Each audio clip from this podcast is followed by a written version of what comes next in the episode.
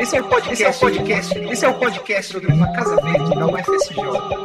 Esse é o podcast sobre uma casa verde da UFSJ, sobre uma casa verde da UFSJ, uma casa verde da UFSJ. Olá, pessoal. Começando aqui então um novo episódio dos podcasts do Casa Verde. Hoje a gente vai conversar com as professoras Gislene e Tatiana. Então, gostaria que vocês começassem se apresentando. Gislene, fala um pouquinho sobre você.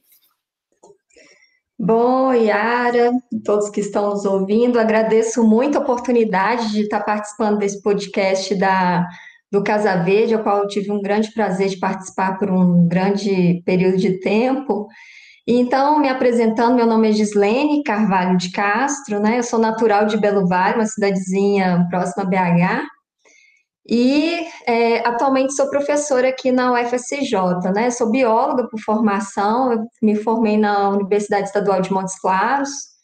Depois eu fiz o mestrado e o doutorado é, na Universidade Federal de Lavras, na área de engenharia florestal, especificamente trabalhando com ecologia vegetal, né? E aí, em 2009, cheguei aqui em São João del Rei, que é uma cidade que eu já gostava muito, já vinha visitar várias vezes. E cheguei aqui e hoje estou como professora no Departamento de Ciências Naturais. Já trabalhei muito né, com vários de vocês, com a Tati, com a Yara, com outros colegas também. E estou aí, na ecologia vegetal já há um tempo, e uma área que eu gosto muito e que a gente vai falar um pouquinho hoje para vocês. Obrigada, Yara, pelo convite, obrigado, Casa Verde, e todos que estão nos ouvindo aí agora. Obrigada, Gi. Tati, fala um pouquinho sobre você. Então, bom dia, Yara, Gi, bom dia para todo mundo. Queria começar também agradecendo o convite, né, para participar desse episódio aí desse podcast do Casa Verde. Então, meu nome é Tatiana, mas podem me chamar de Tati, né? O mais comum aí. É, também sou bióloga com a formação na área de ecologia, né? Desde o bacharelado, fiz o bacharelado na UFMG há décadas atrás. Fiz o mestrado também em ecologia e conservação e fiz o doutorado na área de ecologia e evolução lá na Universidade do Sul da Flórida como bolsista né, do CNPq alguns anos atrás aí também. E tive uma passagem muito feliz pela UFSJ, uma passagem longa, na verdade, né? Fiquei na universidade de 2009 a 2019 e desde 2019 busquei um caminho meio novo aqui na UFMG, no departamento de Genética, Ecologia e Evolução, mas com quase que o meu avesso costurado aí na, na UFSJ e na amizade aí com vocês. Então, um prazer enorme estar falando um pouquinho, né, para vocês aí dos trabalhos que a gente já realizou, em parceria aí com a Gi, com a Yara, né, vários outros docentes também, aí na região de São João del Rei. E queria agradecer o convite, então, também para participar aí desse podcast, dessa conversa com vocês. Obrigada, pessoal. É, a Isabela está participando nessa conversa com a gente. Então, vamos começar com as perguntas. Então, para começar, a gente queria que vocês explicassem um pouco sobre a área de pesquisa de vocês, né? Explorar também alguns conceitos chaves, assim, que vocês acharem importante, né, ser falado. Ok. Ô, ô Isabelle, muito legal você perguntar isso, porque às vezes é, muitas pessoas é, não conhecem muito o lado profissional da gente, com que a gente trabalha na pesquisa, né, até com o ensino, com a extensão do trabalho que a gente faz. Então, eu trabalho, genericamente, a gente fala que a minha área é ecologia vegetal, né, mas é um, um mundo de coisas que pode trabalhar com ecologia vegetal. Né? Então, eu trabalho mais eh, especialmente com ecologia de florestas tropicais e estudo basicamente como essas comunidades vegetais se organizam, especialmente árvores e arbustos, que eu trabalho mais, eh, não apenas, mas mais cotidianamente, assim. Então, eu estudo muito como as plantas se organizam, a gente fala que é um, um trabalho de estrutura da vegetação, como elas estão é, organizadas socialmente. E, e também eu trabalho muito tanto com estratégias de conservação e de preservação dessas, dessas áreas, né, dessas matas, é, dentro da fragmentação, e quando não tem jeito da gente trabalhar só com a conservação e preservação, que seria ideal, a gente vem trabalhando já há algum tempo com muitas parcerias na área de restauração dos ambientes que já foram ou perturbados ou degradados. Então, trabalho na vertente da conservação, mas também é, com a restauração ecológica, que é um pouquinho diferente de recuperação de áreas degradadas. É, na verdade, a restauração está dentro de uma área da recuperação de áreas degradadas, mas com foco muito grande em retomada das funções ecológicas daquele ambiente. Então, a gente trabalha é, criando condições para que aquela comunidade vegetal possa se regenerar sozinha. E muitas vezes essa, essa força que a gente dá para a natureza se restaurar, ela precisa de um tempo, né? E a gente trabalha nesse processo, né, de restaurar essas funções ecológicas que foram perdidas, é, em, e, e, digo que 100% das vezes pelas causas é, humanas de intervenção, que a nossa região está numa área né, muito degradada, é, muito em função de diversos fatores, né, de má conservação do solo, é, em função de mineração ou de excesso de uso das áreas é, pelo gado. Então, a gente tem várias fontes de perturbação, né? E aí a gente vem trabalhando, tentando restaurar essas funções ecológicas na região. Então, isso é um pouquinho do que eu trabalho, é, que eu, eu falo sempre a gente trabalha, porque é uma parceria imensa, não só de do pessoal da, da academia, mas também com outros atores sociais aqui na região. E é interessante né, destacar que essa minha vontade de trabalhar com restauração, que hoje é muito forte, é, começou lá no Casa Verde, né, aí com vocês. Então, eu comecei a fazer alguns trabalhos lá no São Dimas, junto com os alunos, e a gente foi aprimorando, aprendendo, aprendi muito com os alunos, muito com a comunidade, e hoje é, veio com muita força a restauração, num projeto que eu tenho, que eu vou falar depois, que é o projeto Restaurar, é, intervenção ecossocial positiva, junto com o professor Sérgio, é, que é meu marido também, engenheiro florestal, que é professor aqui na UFSJ, já participou de podcast também, é do Casa Verde. Então, a gente tem esse trabalho em conjunto e é um trabalho muito bacana bem legal, assim, que eu tenho o maior prazer de contribuir. Obrigada, Gi. Eu só queria fazer um comentário que é muito interessante que na sua área de ecologia vegetal, né, você, a gente, na verdade, na ecologia, a gente sempre precisa de ver como que funciona a natureza da forma mais, de certa forma, intocada possível, até para depois conseguir fazer é, a restauração né? Que é esse, esse passo só é possível quando a gente entende mais ou menos bem o funcionamento do, do sistema com uma intervenção mínima, né, do, do ser humano antes. É bem interessante isso. É bem bacana, Yara. E, e a restauração, ela vem é, um pouco é, mostrando a necessidade que a gente tem do trabalho em conjunto. Né? Então, a gente tem participação de várias, vários profissionais, participação da comunidade também. E é quando a gente vê que a gente trabalhar é, só com a ecologia vegetal, pensando só nas plantas, isso nunca vai ser possível, a gente conseguir um processo de restauração efetivo. Então, a gente precisa muito é, trabalhar os outros organismos vivos também, e os não vivos, porque a gente precisa saber um pouquinho de solo, um pouquinho é, do clima em geral, e a, a Tati é, veio muito também contribuir nesse pensamento, que a gente já trabalhou junto, né? Um trabalho é, do Cássio, especialmente, e a gente vai aprendendo cada dia mais com os outros profissionais. Então, é muito, muito bacana, bacana mesmo.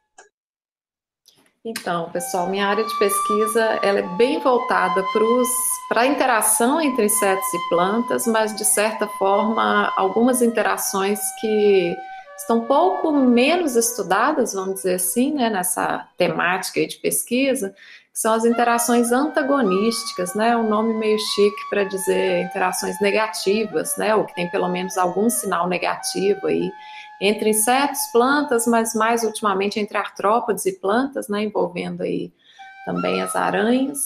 E isso começou desde a época do meu doutorado, na verdade, na graduação e no mestrado, né, eu já tinha interesse por entender um pouco quando você olha uma planta e vê aquele tanto de folha estragada, né, você vê lá a folha mastigada, alguns insetos com os hábitos bem diferentes, né, em relação a formação de tumores nessas plantas, de caminhos aí nessas plantas. Então, meu interesse começou mais ou menos por aí. Eu gosto de uma frase, né, do meu orientador de doutorado, que ele brincava assim: nossa, para Tati, quanto mais estragada a folha, melhor. Né? Então, assim, a maioria das pessoas gostava das coisas bonitas, né, nas plantas, e eu ia sempre para as folhas estragadas, né, tentando entender um pouquinho aí desse consumo, né, de tecido vegetal pelos insetos. E acabou que isso virou uma grande área, né, ou sub-área aí da, da minha linha de pesquisa, tentar entender essas relações, e agora expandindo um pouquinho mais, não só para os danos nas folhas, mas também para os danos nas flores, né, que é outra área que é pouco abordada ainda, a gente chama isso de florivoria, né, o dano floral aí por esses insetos, mas por incrível que pareça, a grande maioria dos estudos entre insetos e flores, ele está voltado para as relações positivas, né, ou mutualísticas aí que a gente chama, envolvendo principalmente os polinizadores. Então, durante muito tempo a gente deixou de lado, né, alguns componentes bem interessantes aí dessas interações, que são esses componentes negativos. E tenho trabalhado bastante também, né, com os vários atores associados aí a essas interações, que são as formigas. Então, foi um trabalho que começou especificamente aí na Serra de São José, né, envolvendo doutorado, mestrado aí de alguns alunos, e a gente foi dando continuidade, e hoje eu vejo que é uma linha de pesquisa que né, tem dominado meu pensamento aí, tentar entender um pouquinho da interação entre insetos, plantas e isso que a gente chama de inimigos naturais, né, os predadores, e parasitas. Então, eu acho que é uma linha grande de pesquisa, né, que eu tenho interesse, que é, talvez não tão aplicado, ou que a gente não consiga ver uma aplicação tão rapidamente, né, como a área que a Gia acabou de comentar, né, a parte da restauração, mas que a gente consegue fazer esses ganchos, né, essas linhas aí, porque são todos processos ecológicos, né, que acabam governando algumas funções ecossistêmicas e muitas vezes são transmitidos aí em serviços, né, que esses ecossistemas fornecem. E uma outra linha de pesquisa também que eu tenho tentado desenvolver, que continua, né, mesmo com essa é, saída da UFSJ de São João é a parte de urbanização, então que eu acho que tem um caráter mais extensionista também, né, e que futuramente gostaria de conversar com o pessoal, né, equipe aí do Casa Verde, que é tentar entender um pouco o papel dessas áreas verdes urbanas, né, dentro dessa ideia da conservação da biodiversidade, essas mudanças que a gente tem visto principalmente nas cidades, né, em termos de clima e de mudanças no uso da terra. Foi um trabalho também, uma linha de pesquisa, né, que começou em São João del Rei, Prados e Tiradentes, né, com a dissertação de mestrado de uma aluna, e que agora a gente está expandindo para uma rede tropical de urbanização, que com certeza a ideia é tentar, né, incorporar esses essas áreas de São João del Rei, Tiradentes, Prados, né, que a gente já vinha estudando, também agora adicionando Belo Horizonte, né, numa outra escala aí, em termos de cidade, e uma parceria com o pessoal da Escola de Arquitetura, aqui da UFMG, mas aí envolvendo as crianças, né, e tentando observar qual que é o papel dessas áreas verdes, né, para a parte do bem-estar das crianças, e principalmente das crianças em situação vulnerável, né? Então, um levantamento que a gente fez bem recentemente mostra que quando né, vários desses aglomerados urbanos, ou né, muito dessas é, dos principalmente nos projetos associados ao Minha Casa, Minha Vida, né, muitas vezes as áreas verdes urbanas aí, elas foram negligenciadas ou completamente esquecidas, e vários trabalhos mostrando como que isso é tão importante, né, para o bem-estar, especialmente dessa faixa etária até os 11 anos. Então, essa virou uma outra linha de pesquisa também, né, mas que eu espero poder continuar desenvolvendo, né, em parceria aí também com a UFSJ e com Casa Verde. Que lindo, Tati. Não sabia dessa, é, desse aspecto mais voltado para ecologia urbana que você está trabalhando agora. Muito, muito. É, Yara, isso na verdade é super novidade, assim, surgiu agora durante a pandemia e com essa inquietação minha de tentar entender essa parte né, do papel aí das áreas verdes urbanas e vendo meus dois filhos aqui dentro de casa né, há tantos meses. Então, assim, e pensando que muitas vezes a gente está numa situação privilegiada né, em relação a outras pessoas. Então, fiz uma parceria com uma professora aqui da Escola de Arquitetura e acabou virando um grande projeto de extensão. E a gente está tentando construir um mapa afetivo de Belo Horizonte, que é o um mapa das áreas verdes urbanas, mas não do ponto de vista dos insetos e das plantas, né? Também, claro, porque é uma linha de pesquisa, mas mais do ponto de vista das crianças, né? Então um dia a gente pode conversar mais sobre isso, um projeto bem legal. Muito legal. Em Rio Claro, pessoal, onde eu fiz pós-doc, trabalha com ecologia da paisagem, é, tem bastante interesse né, em descobrir mais, mas é com esse enfoque realmente da preservação, é, manutenção de corredores, de fauna, flora e tal. Mas esse, esse, essa abordagem que vocês estão dando é bem interessante. Depois a gente conversa mais sobre isso. Bom, agora uma outra pergunta para vocês duas, né? Que seria mais sobre o trabalho que vocês re realizaram aqui no entorno de São João del Rei.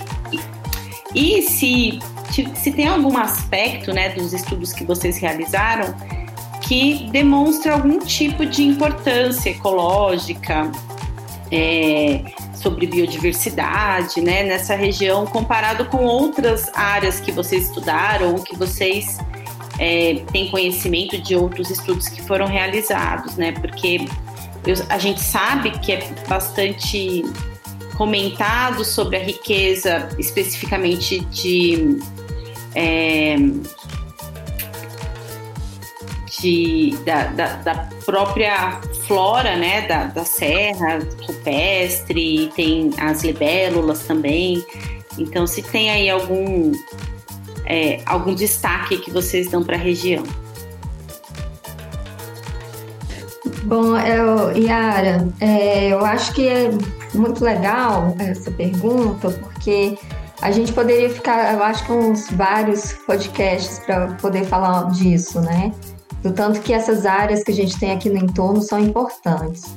E eu gostaria, inclusive, de destacar que às vezes a gente, muitas vezes, né, a gente faz o trabalho muito focado na riqueza de espécies, quantas espécies tem.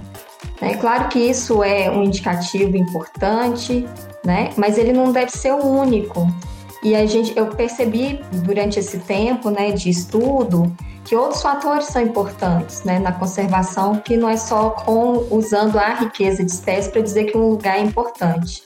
Mesmo porque se a gente pegar áreas, por exemplo, igual os manguezais, né, no litoral, a gente tem uma baixa riqueza de espécies vegetais, número de, em número né, de espécies, mas a gente sabe o, tanto que aquelas áreas são importantes para a manutenção de outras tantas espécies e a, a importância da conservação em si, né, daquelas espécies só ocorre naqueles lugares. Então, assim, eu acho que a importância aqui da região, ela vai além do número de espécies, além de serem é, áreas super ricas em espécies, né?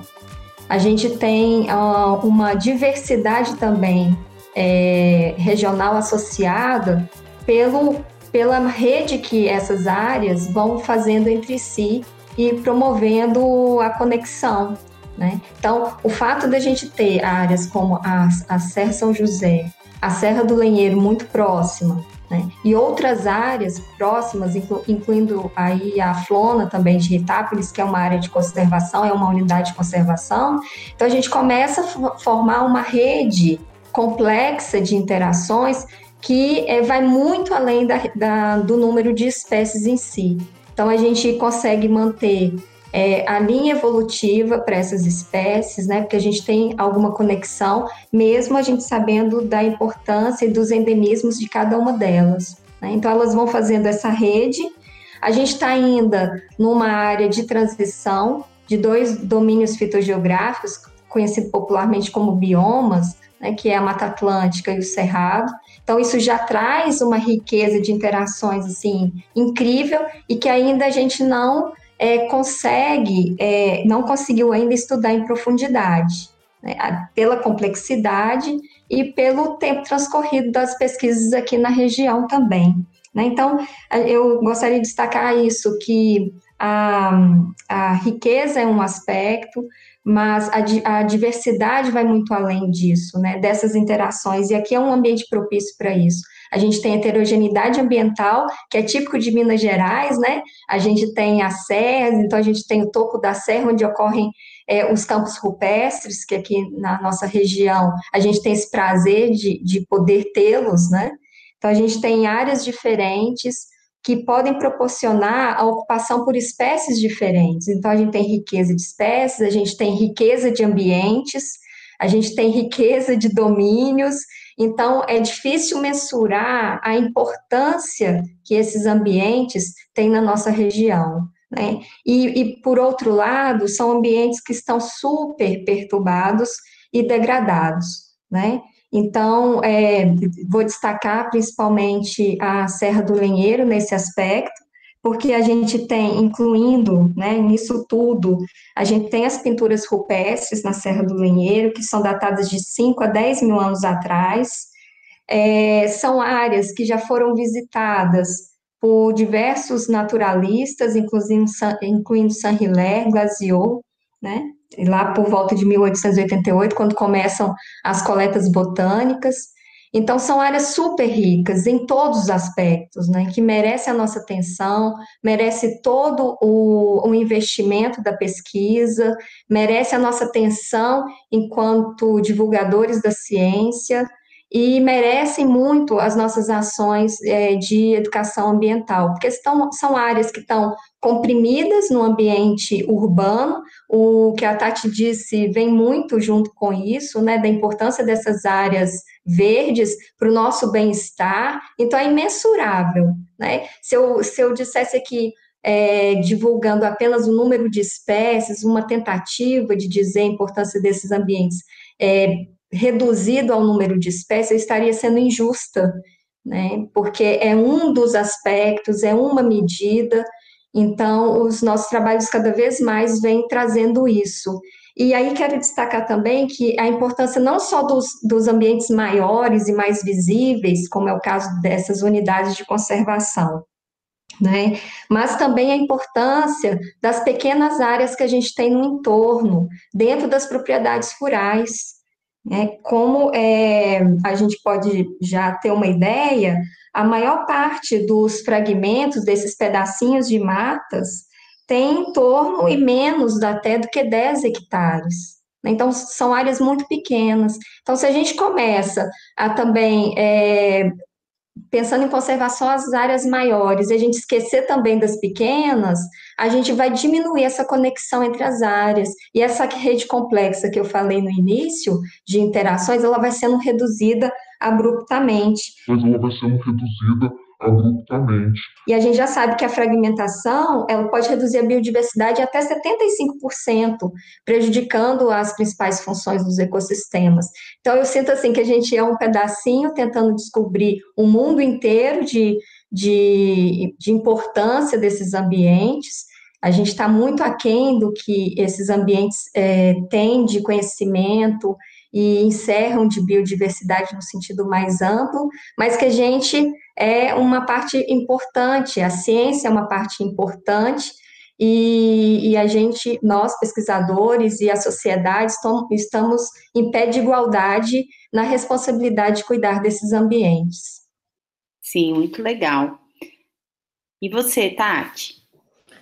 Estava pensando aqui durante a, a fala da Gi, eu acho que uma coisa essencial que ela falou é a importância dessas áreas, né, que a gente tem aí no entorno de, de São João del Rei, né, e onde eu acho que o Casa Verde tem atuado, né, desde, desde sempre, mas a importância delas é, dentro de um contexto maior, sabe, Yaris? Eu vejo isso como tão essencial.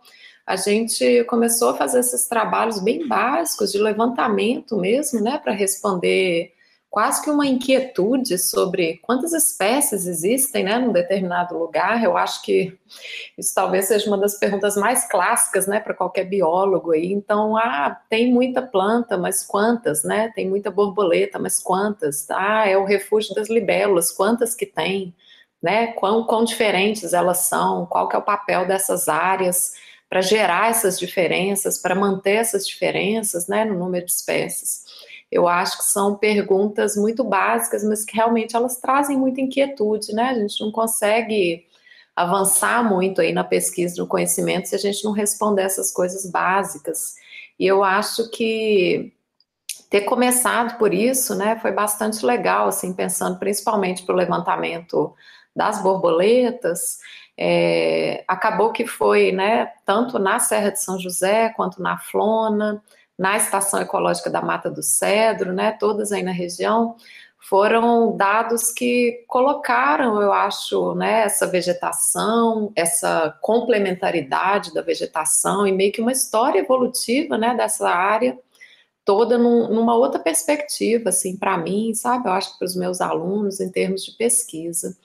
E eu vejo as possibilidades que isso traz também, né? Então, por exemplo, o levantamento das borboletas, ele foi da Serra de São José especificamente, né, principalmente dos campos rupestres da Serra de São José, porque a gente não usou muito armadilha, né, então a ideia foi coletativa mesmo, percorrendo essas áreas aí com rede entomológica, e eu vejo o quanto que isso foi positivo para os alunos, né, em termos de pesquisa, de formação de recurso humano, né, então foi TCC de um, capítulo da dissertação de mestrado de outro, mas de outra, né, da Natália, no caso, e hoje eu fico vendo, por exemplo, o Elo, que foi, né, trabalhou aí no TCC com essas borboletas da Serra de São José, ele acabou de lançar um livro, né, com a prefeitura de Santa Cruz de Minas, foi agora durante a pandemia também, mas um livro que não traz só o número de espécies, né, essa parte muito científico, acadêmica e desses levantamentos da biodiversidade, mas trouxe um pouco da vivência, da parte pessoal dele como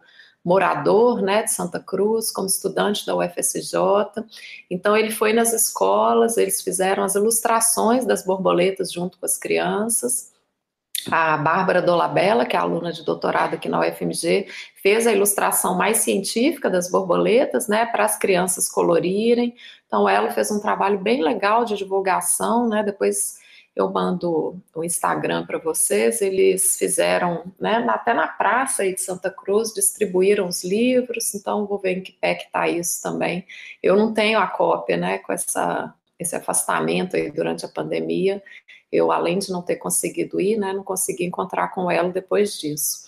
Mas eu falo isso porque eu acho que essas inquietudes, né, essas perguntas iniciais que a gente tem aí, que soam muitas vezes muito básicas, né, elas acabam costurando outros caminhos, né, outras possibilidades aí de pesquisa.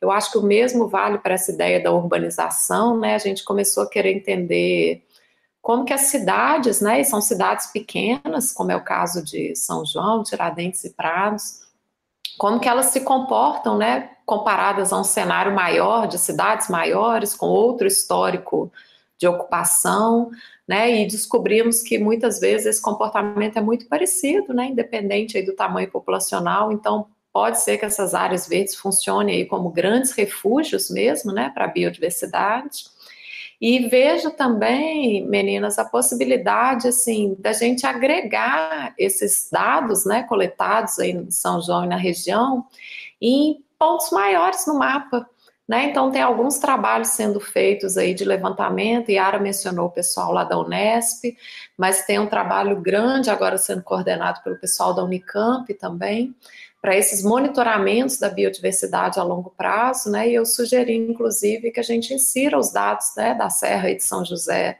para as borboletas, para as formigas, para alguns besouros, para as libélulas, né, que a gente tem os dados, num cenário maior, né, contribuindo aí, são pequenos pontos nessa ideia do data aggregation, né, ou juntar esses dados aí, são pequenos pontos que contribuem, né, claro, para esse, esse cenário maior aí de pesquisa. Beleza. Muito obrigada, Tati Gi, por essa é, explicação tão entusiasmada sobre a importância da gente conhecer, né? Primeiro, a, a perspectiva que vem para mim é de conhecer e valorizar esse conhecimento básico, mas também não perder de vista que ele pode ser aplicado e, e, e tem importância não só do ponto de vista biológico, né, ecológico, mas também para para o bem-estar humano, né? Seja do ponto de vista de um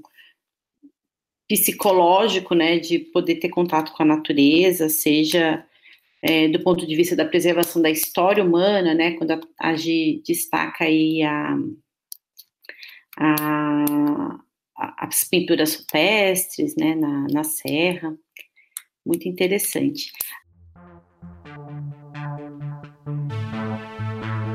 Agora eu tinha uma pergunta para a Gi, mais específica do trabalho dela, né? Ela, ela realizou um trabalho bem interessante com corredores de valo, né? Explica para a gente um pouquinho aí como que são essas formações e a importância ecológica dessa, dessa formação que você estudou. Oi, Yara. É, esse estudo começou ainda lá no meu mestrado. Eu tive o prazer de conhecer o professor Eduardo Vandenberg, lá da UFLA, foi ele que me apresentou as estruturas, né? Então, é, como todo biólogo, boa parte dos biólogos recém-formados, eu queria trabalhar no mestrado com unidade de conservação, com áreas bem preservadas, com as folhas não comidas, né, Tati? Era o que eu queria trabalhar, né? Tudo perfeito e maravilhoso. E quando eu cheguei na, na UFLA, o, o Eduardo Vandenberg, que hoje eu considero como um grande amigo, ele me apresentou essas estruturas. Ele, a gente foi rodar um pouquinho a região lá de Lavras, e ele me mostrou, assim, olha, tem umas coisas interessantes que eu não sei o que que é, vamos ver se você topa trabalhar com isso. Então, foi mais ou menos essa conversa. Então, eu cheguei lá, né, eram umas estruturas, era uma fileira de árvore, muito diferente do que eu queria no início, né?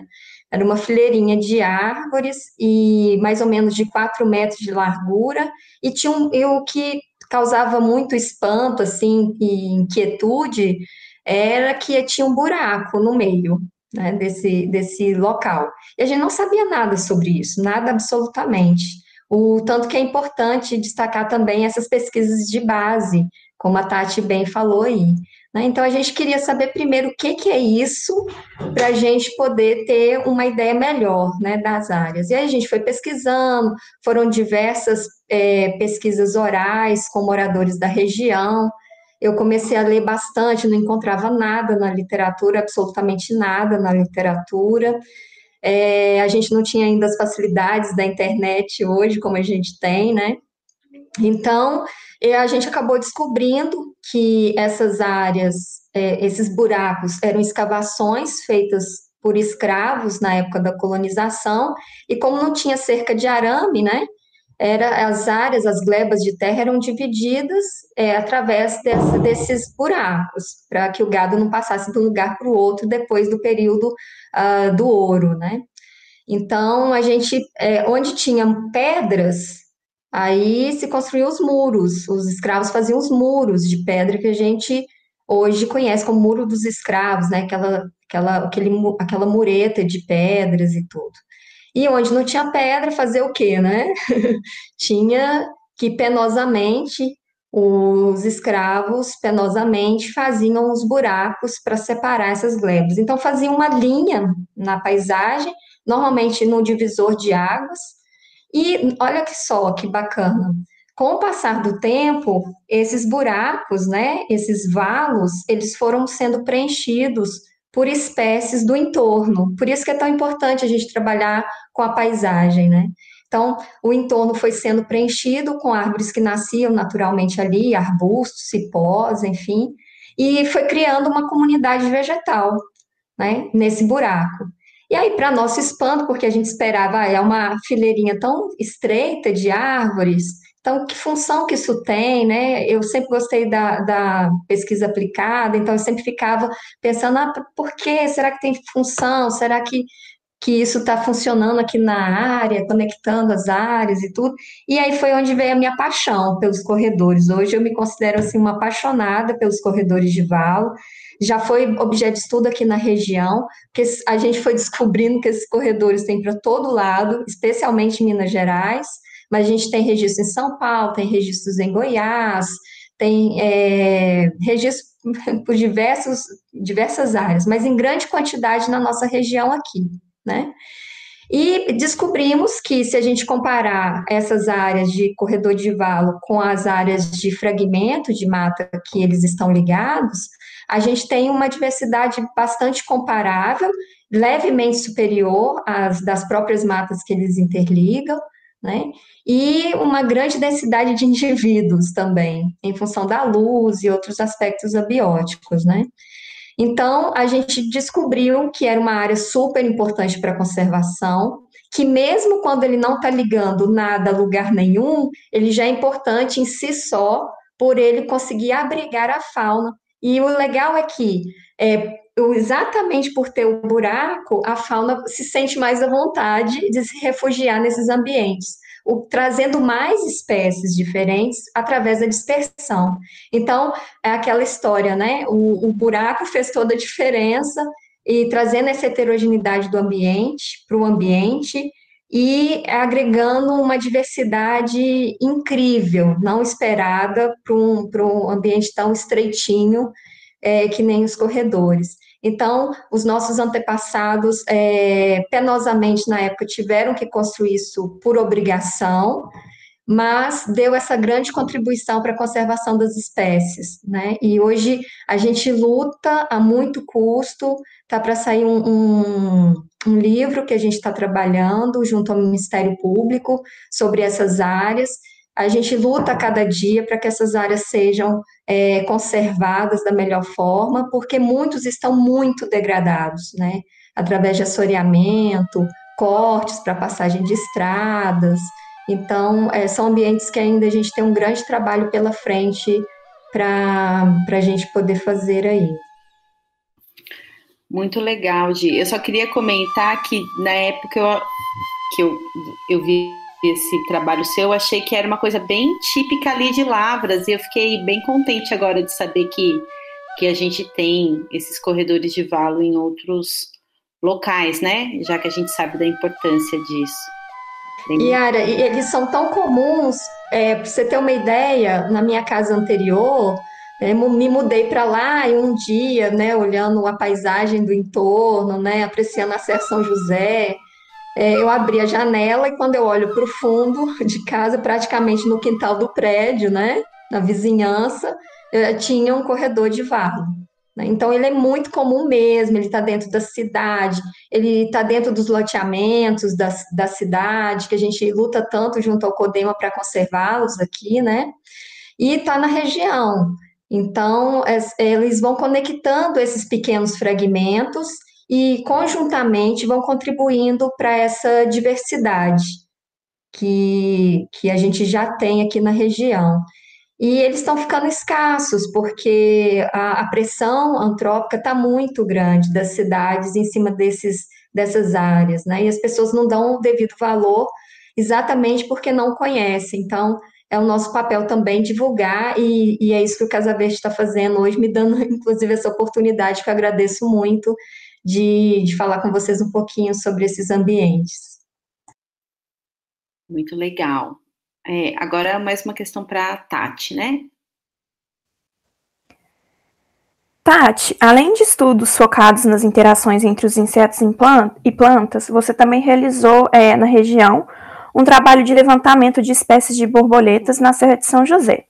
E aí a gente queria que você contasse um pouco sobre como foi esse trabalho, né? E se você considera importante esse tipo de estudo para o avanço da ciência no país e também como forma de sensibilizar a população da região para a preservação da biodiversidade local. Então, eu comecei falando que eu gosto das, das folhas e das flores estragadas, né? E aí, de repente, quando estava no, no, no, início aí da, da UF, do meu tempo aí na UFSJ, todo mundo que me procurava querendo estudar inseto, não queria estudar as coisas que eu estudava, né? Que eram as folhas estragadas, aquelas galhas, né? As folhas meio, meio tortas, meio feias lá. E aí um monte de gente querendo trabalhar com borboleta, né, gente? É uma parte bonita da fauna, realmente, né, tem uma série de facilidades de trabalhar com borboleta, principalmente em relação à identificação, né? Tem esse carisma aí associado ao grupo. Tem uma base de dados enorme, né, construída aí ao longo dos últimos anos, principalmente o pessoal de Campinas, pessoal do sul aí do país, né, da URGS. Então, é um grupo gostoso de trabalhar, né? Relativamente mais fácil do que alguns. Tem o pessoal das formigas também, então, né? Muito trabalho com formiga na região de Cerrado, na região de Campo Rupestre. Então, foi meio que um caminho natural, sabe? Começar a trabalhar, né? Com as borboletas e com levantamento. E eu fico feliz, né? De, claro, de ver que virou assim o um grupo de estudo, né? De alguns dos, dos alunos que saíram aí da da UFSJ.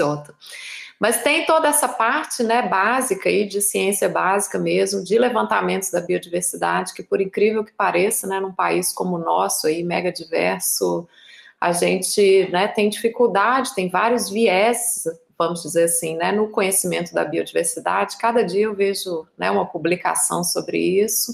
Então a gente conhece o que está mais perto da gente, né? A gente conhece o que está mais próximo dos centros de pesquisa. Então, é, a ideia é que a gente né, possa contribuir também com esses levantamentos. Mas mais do que isso, meninas, eu acho que eles deram, né, principalmente para os alunos aí que trabalharam, alunos e alunas que trabalharam com isso, eles deram é, pelo menos uma abertura de caminho, né, para outras perguntas que vieram. Então, esse levantamento mesmo das borboletas aí da região, né, não só da Serra de São José, mas também das cidades, né, do entorno aí, da Mata do Cedro, dessa região de Mata Atlântica, acabou se desdobrando em trabalhos mais aplicados, né, para tentar entender um pouquinho disso que a gente chama de diversidade funcional, né? Então, várias dessas borboletas são polinizadoras.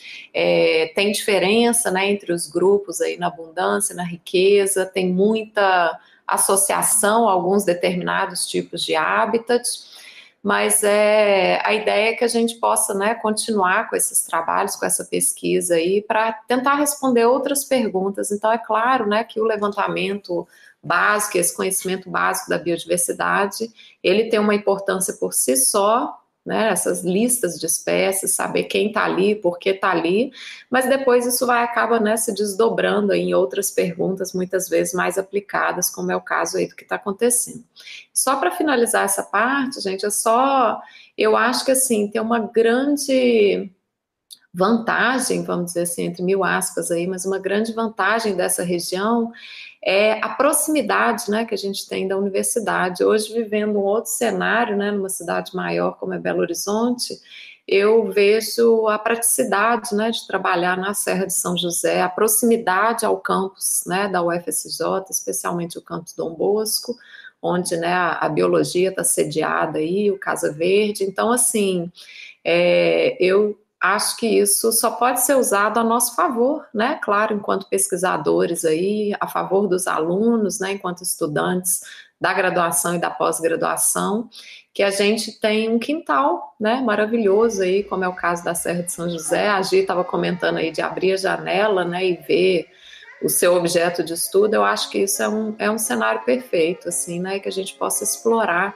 melhor esse recurso em termos de conhecimento, né, ou de geração de conhecimento. É, eu queria só fazer um comentário que a Tati acabou comentando um pouco desse, desse assunto numa resposta anterior e comentou sobre o trabalho do Elo, né, que extrapolou e aí veio esse outro esse outro aspecto tão importante que toca na extensão, né, de teve um levantamento, esse levantamento gerou a produção de um, de um livro, e esse assunto foi explorado com crianças na escola.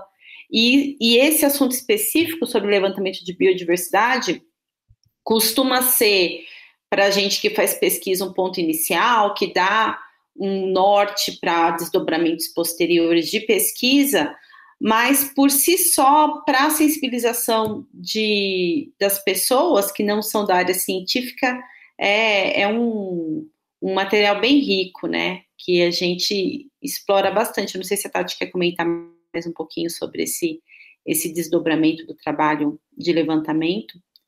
Pode fazer. É, é isso mesmo, Yara. Eu acho que a gente começa com inquietudes, com pontapés iniciais, né, com perguntas que às vezes são tão básicas, né, ao escrever, por exemplo, um projeto, né, de iniciação científica. A gente fala, nossa, mas é uma pergunta tão simples, será que ninguém respondeu? Não, realmente não foi respondida.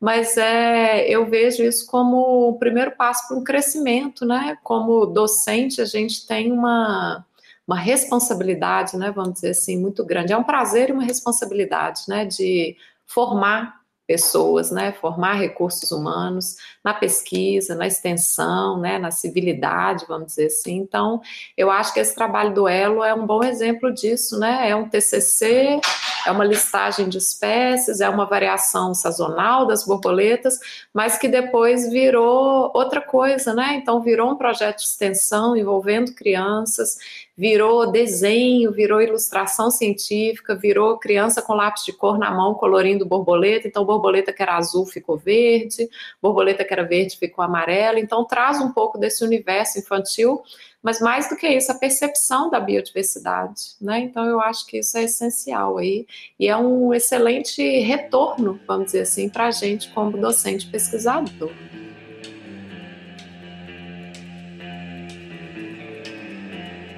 É, falando mais um pouquinho aqui sobre botar a mão na massa e mudar coisas, né, não só dentro da universidade, mas para muito além dos mundos da universidade, a Gislene é, tem feito um trabalho de restauração, que ela comentou um pouquinho no começo. Eu queria que ela falasse um pouquinho mais desse, desse aspecto do, do trabalho dela, junto aqui a outros parceiros na região.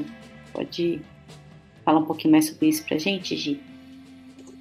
Claro, Yara. Para mim é um prazer, né, a gente compartilhar um pouco dessa experiência, que tem sido uma experiência fantástica do ponto de vista pessoal também, porque é algo que eu queria trabalhar desde quando eu estava no mestrado, eu queria trabalhar paralelamente com isso, e aí ficou meio margeado, e aqui na, na UFSJ eu tive a oportunidade de desenvolver um pouco quando é, a gente começou né, a trabalhar no Casa Verde.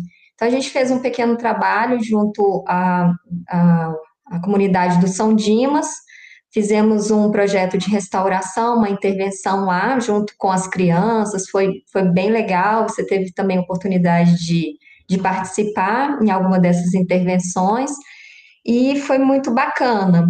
E aí foi, eu acho que foi o início, foi o despertar mesmo, acho que o despertar da borboleta, viu, Tati? Porque eu comecei a, a dizer que era ou era o que eu mais queria, assim, de, de poder aplicar um pouco do conhecimento que eu tinha conseguido ao longo do tempo. E aí surgiu então o projeto Restaurar, né, que é um, um projeto permanente, ele não tem só teve data para iniciar, que foi é, com o projeto Casa Verde, mas ele não tem data para acabar, felizmente. Até porque, ou infelizmente, porque a gente sabe que a velocidade da degradação é muito maior do que a velocidade da restauração. Então, se não tem data para acabar, também é um indício infeliz de que a degradação está aí, né, os, os impactos antrópicos estão acontecendo a cada dia e continuamente, infelizmente. Então, esse projeto ele começou é, a se desenvolver mais né, em 2018, acho que foi um marco maior, é, que foi uma, um trabalho que a gente fez junto a um proprietário daqui de São João del Rei, né, ali perto São Sebastião da Vitória. Então, ele, ele, ele né, de uma forma fantástica, ele queria que a gente restaurasse as áreas dele, ele já fazia isso antes, que é o, o João, o famoso João Dazinha, uma pessoa, aquele achado um em um bilhão de pessoas, né? Ele é um plantador nativo de árvores e ele ama as árvores, né? Então, ele já fazia isso e através né, do projeto social CAC, através da pessoa do Paulão, é, que nos convidou, nos apresentou o João, a gente começou a fazer esse trabalho lá em 2018. E aí foi legal, porque eu comecei a levar os alunos da universidade lá, é, a gente tinha as aulas lá também, então serviu de um laboratório aberto da universidade. E at através desse, dessa cooperação junto ao projeto CAC e depois com vários colaboradores, eu seria injusta começando a citar, mas citando alguns, né, o IEF, o CMB, o ARPA é, de Lavras, a ARPA Rio Grande, a ARPA aqui de, de São João, contribuição da prefeitura, diversos atores sociais também, voluntários, a gente pôs a mão na massa e a gente restaurou uma área grande, né? Está chegando em torno aproximadamente 3 mil árvores plantadas aí nos últimos tempos. E a gente é, vai continuar. A gente sente que é preciso, os alunos também têm essa vontade de fazer esse trabalho, então a gente vem trabalhando é, focado na restauração ecológica, com o objetivo de restaurar as funções ecológicas, e não, então não só focado nas plantas, mas também ah, nas comunidades animais que elas vão agregando através de dispersor, polinizador, e isso está sendo muito bacana. É um projeto que vai continuar, uma iniciativa junto com o Serginho, né? E está sendo muito bacana, assim, e a Casa Verde vai ver as ações aí pela frente. Então, é uma contribuição de muita gente, não é um projeto meu, não é um projeto é, do Serginho, né? é um projeto de cooperação com essas pessoas que eu falei com vocês. Então, é gratificante, a gente consegue fazer ações de ensino, porque eu levo os alunos, a gente tem aulas práticas lá, a gente consegue desenvolver projetos de pesquisa, né, dissertação, é, iniciação científica e projetos de extensão também, né, que vai dar origem, por exemplo, a uma cartilha é, que está sendo já produzida, que tem esse intuito de levar as pessoas as possibilidades das áreas de São João del Rei e daqui da região para serem usadas é, como áreas base para a educação ambiental. Então tá bem legal, eu estou curtindo bastante, pessoalmente estou muito entusiasmada. E é isso, vamos tentar fazer a nossa parte, é, reverter essa situação, né? Aumentar o ritmo da restauração e que os nossos trabalhos consigam diminuir um pouco o processo de degradação. Uma coisa que eu queria destacar também, Yara, é que depois desse trabalho que a gente está fazendo, né, do projeto Restaurar lá na área do João Dazinha, com essa contribuição, a gente pôde transformar a área na primeira RPPN de São João del Rei, algo que a gente comemora bastante. Então, é a primeira reserva particular do patrimônio natural que a gente tem em São João del Rei, é nessa área que a gente restaurou. Não apenas a que a gente restaurou, está tá tentando restaurar, né, melhor dizendo, mas toda a área dele. Então, é, todas as gerações futuras terão o prazer de desfrutar dessa área que hoje é uma unidade de conservação. Incrível, Gi. Parabéns pelo trabalho e a gente está junto nessa. Tati, a gente sabe que o nosso país é muito diverso, né? E acredito que por isso os pesquisadores eles tenham tanta oportunidade de de sempre estar descobrindo coisas novas, né? E assim como a Gislene tinha falado sobre os corredores de valo, é, é muito interessante, assim, os pesquisadores terem essa oportunidade, né? E por isso eu queria saber se você acha que aqui no Brasil a gente tem pesquisadores suficientes na área de ecologia eu acho que sim, sabe, Isabeli? Essa é uma pergunta difícil, né? Eu fiquei refletindo se, se ela tem uma resposta fácil, na verdade, mas eu tendo a acreditar que a gente tem muita gente bem qualificada, a gente não tem tanta gente bem qualificada já posicionada, isso é, isso é um fato, né? A gente tem muito menos vaga e oportunidade de pesquisa do que a gente forma pesquisadores, mas acho que isso também é uma discussão para um outro momento. Mas a gente vive num país mega diverso, isso é fato, né? A gente não tem. É, a gente tem milhões de razões e milhões de dados para acreditar nisso. Inclusive, isso é um comentário que sempre é feito, né? Eu estava conversando com uma pesquisadora americana outro dia, ela falou, Tati, eu morro de vontade no Brasil, mas você sabe que me espanta? Eu tenho medo de descobrir que eu não sei nada, eu não tenho conhecimento nenhum sobre. Ela trabalha com a parte de herbivoria também, né? E ela falou, eu tenho medo de andar aí com você e descobrir que eu não sei o nome de nenhum bicho. E eu fiquei pensando tanto que pode ser assustador, né? A gente não fazer uma caminhada numa trilha e descobrir que você não sabe o nome de uma planta, você não sabe o nome de um inseto qualquer e tal, mas que o quanto que isso talvez seja assustador, desafiador, mas seja né, super interessante assim de se pensar. E eu acho que a gente tem muita gente bem qualificada, muita gente bem formada, muita gente com potencial enorme para descobrir né, essa biodiversidade. A gente precisa se arriscar mais um pouquinho eu tenho visto né, vários desses trabalhos, principalmente para a parte até de vertebrados, né, a parte de fauna maior, mostrando o quanto que a gente desconhece né, a nossa biodiversidade e o quanto que a gente tem um viés enorme né, para conhecer o que está mais próximo, o que está mais fácil, mas eu não vejo como problema, ou vamos dizer assim, uma limitação na, nos recursos humanos, sabe? A gente tem um problema com a taxonomia, né, que é essa identificação, é dar nome de fato, né, algumas dessas espécies aí que os ecólogos descobrem, mas eu acho que a gente tem muita gente apaixonada pelo que faz, né? Muita gente com brilho nos olhos aí para descobrir essas coisas, essas perguntas, né? Como a Gislene falou. Então eu não, eu não vejo isso como um problema, sabe, Isabeli? Eu não acho que é um problema de formação. Eu acho que talvez seja um problema mais para que a gente consiga deixar essas pessoas trabalharem. É, é um pouquinho diferente, sabe, a pergunta e a resposta aí.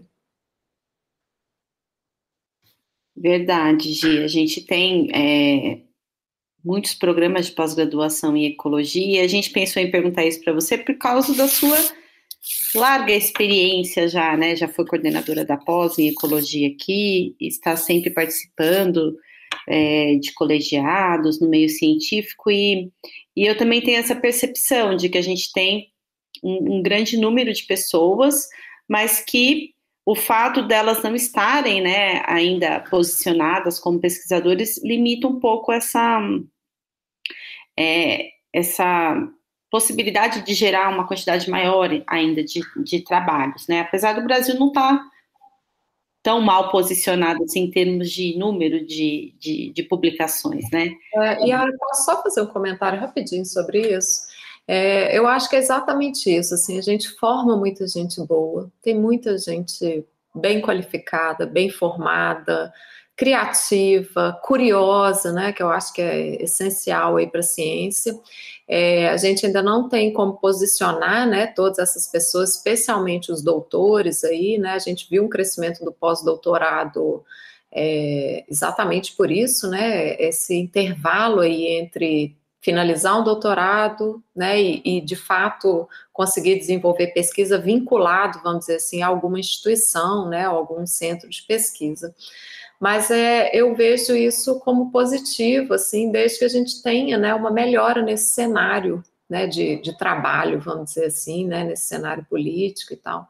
Mas é, eu não acho que a gente tem um problema né, na formação de pessoas, eu não acho que a gente tem um problema na pesquisa, a gente está num, num, cenário né, relativamente interessante em termos de geração de conhecimento, né, que é independente de fundos, muitas vezes, para pesquisa, que é outra coisa que eu acho incrível.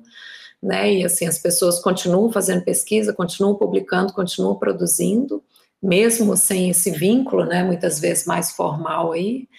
E eu acho que é legal a gente não usar isso como argumento, assim, sabe? Eu vejo isso muitas vezes quando eu recebo assim dissertação, às vezes, né, alguma tese para ler. Usando sempre esse argumento de que a gente desconhece tal coisa, a gente desconhece a biodiversidade tropical, a gente desconhece tal interação nos trópicos. E só um comentário, eu estava lendo uma tese outro dia que a pessoa fala: ah, eu fiz um levantamento e eu encontrei 128 artigos sobre esse tema só no Brasil. Era um trabalho por formigas. E aí, usando o argumento que isso era pouco, sabe? Eu fiz uma comparação para outros lugares e falei, nossa, isso não é pouco de jeito nenhum. Às, às, vezes está na hora da gente mudar o argumento, sabe? E dizer que a gente já acumulou uma quantidade suficiente de informação para gerar novas perguntas, para gerar novas inquietudes, sabe? Para formar mais gente e tal.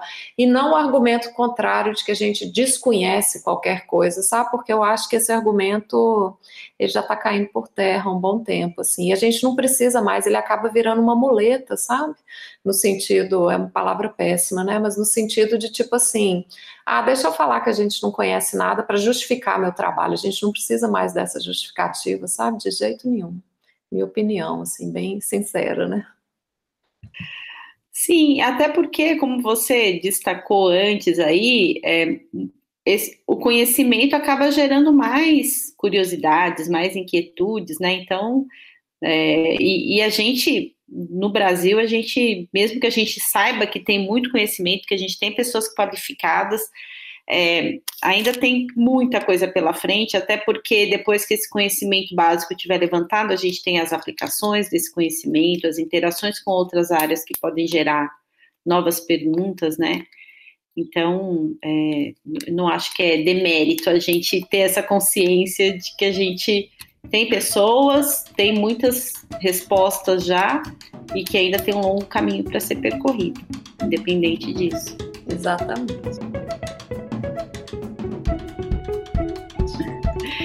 Gente, estamos aqui já uma hora conversando, a conversa está muito boa, mas é, temos aí talvez assuntos para conversar em outra oportunidade.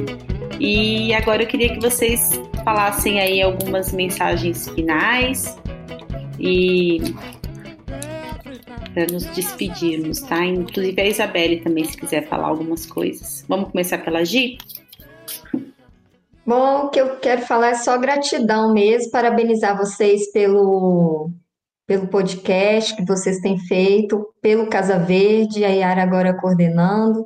Então, agradecer, é, ter ânimo e coragem para a gente seguir em frente, apesar de todos os percalços no Brasil que a gente tem tido na área ambiental, ter fé que isso vai passar e que a gente vai conseguir construir muito conhecimento, como temos construído, com a força que a universidade pública tem, com a força que a ciência tem, e que logo a gente vai estar tá aí com um renascer muito melhor dos dias, com maiores possibilidades, e acreditar que esse futuro breve seja bastante promissor. Então, quero agradecer. Muita gratidão e vamos em frente. E parabéns ao Casa Verde pela iniciativa maravilhosa que vocês estão tendo e a grande contribuição na nossa região. E agradecer o convite, Yara, de ser junto com a Tati, que é nossa grande amiga. Né? A gente já é amiga há muito tempo, eu, você, Tati. É, e isso para mim é um prazer imenso. É, tenho muita gratidão por essa por esse podcast tão bacana. Obrigada. É, e você falou assim, a gente é amiga há muito tempo, só que é incrível, cada vez que eu converso com vocês eu aprendo coisa nova, então assim, isso que é amizade boa, a gente vai aprendendo e vai é, curtindo juntos. Tati. Sempre. Eu vou ter que fechar o microfone aqui para não começar a chorar, né? É, eu queria agradecer Yara, Giza, Belia e a chance de falar um pouquinho com vocês, né? Como eu falei, é, eu deixei uma grande parte minha aí na UFSJ, mas eu acho que o melhor de tudo é carregar né, a outra grande parte com vocês assim para sempre, né? É um caminho muito legal. E queria agradecer a chance da gente conversar um pouquinho, né, sobre pesquisa. Trouxe excelentes lembranças aí da Serra de São José, os apertos que a gente passa, né, enquanto biólogo de campo, mas as vantagens, né, de assistir um pôr do sol, de assistir um nascer do sol, porque a gente já fez isso no inverno na Serra de São José. Então, assim, né, com, congelando a mão aí para tentar buscar borboleta lá nas maiores altitudes. E eu acho que são só lembranças boas, assim. Então eu queria agradecer a vocês a chance de falar um pouquinho sobre isso. Para quem está escutando, que seja um incentivo, né, para que a gente continue as pesquisas aí. Eu também tendo a ser mais ou menos o que a Gi falou no sentido do otimismo, né? Não é um caminho fácil, mas que caminho que é, né? É um caminho longo, ele é árduo, mas e é florido, tem borboleta, tem valo, né? Tem tanta coisa legal aí. Eu acho que é, é bom que, que os alunos consigam perceber isso na parte da pesquisa, na parte da extensão. Casa Verde tem um papel essencial nisso, né? A começar pelo nome aí, que realmente é uma gracinha. Estou pensando aqui, ele junta algumas coisas, né? Junta o verde, junta a casa. A gente está conversando aqui sobre urbanização, sobre biodiversidade, né? Como que a cidade pode ser um refúgio e tal. Então são coisas que eu acho que né, tem um futuro promissor aí nessa interface pesquisa e extensão. Então, só agradecer a vocês a chance de participar, ficar à disposição para outras conversas, né? Olha como é que é bom, né? Conversa entre amigas aí, não tem, não tem como ser ruim, né? A gente falar de ciência aí, não. Tá bom? Obrigada. Obrigada, Tati. E aí, Isabeli, aprendeu alguma coisa hoje? Gente, eu, eu falo que em todos os podcasts eu vou terminar com a mesma frase, porque, assim, eu fico muito, muito feliz né, né, e honrada por ter a oportunidade de, de conhecer vocês e pessoas que estão né, aí é, é, participando de projetos que são tão importantes, né? Eu, como sou da comunicação, infelizmente até então não tinha tido tanto contato com a biologia, que aborda tantas áreas. Então, eu realmente fico muito é, agradecida por ter contato com, com projetos e, e estudos que, que valorizam mesmo coisas que, né, para alguns podem ser muito é, essenciais e para outros não. Mas essa questão das borboletas assim me chamou muita atenção quando a Yara falou que, que seria sobre isso. Eu fiquei muito feliz, assim, interessada mesmo pelo assunto, porque eu não sabia que, que tinha muito, muito estudo sobre isso. Então eu fiquei bem, bem satisfeita assim, com o resultado de hoje, com, tudo que a gente aprendeu sobre hoje. É muito do que a Yara falou, né? Sobre aprender coisas novas. Mas eu acho que é isso, assim. Muito feliz mesmo por ter conhecido vocês e saber um pouco mais sobre, sobre isso. Gente, então, obrigada. Até a próxima. Até a próxima, pessoal. Até. Obrigada. Tchau, tchau.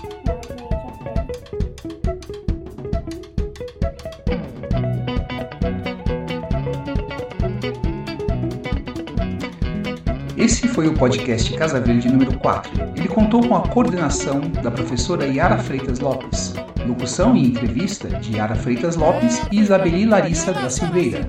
Entrevistadas foram as professoras Tatiana Garabim Cornelissen e Gislene Carvalho de Castro. A edição desse podcast foi de Luciano Vivaroli e o apoio de produção de Paulo Henrique Caetano. Na trilha sonora tivemos as bandas Noah com as músicas com a música Forest Cooper Moore com The Forest, The Polish Ambassador and Diplomatic Scandal com Forest Funk, Shy Kids com Forest Friends, Be Forest com Captured Heart e Bibi Tanga and the Selenites Be Africa. Esse é o podcast, esse é o podcast, esse é o podcast sobre uma casa verde da UFSJ. Esse é o podcast sobre uma Casa Verde na UFSJ. Uma Casa Verde na UFSJ. Uma Casa Verde na UFSJ.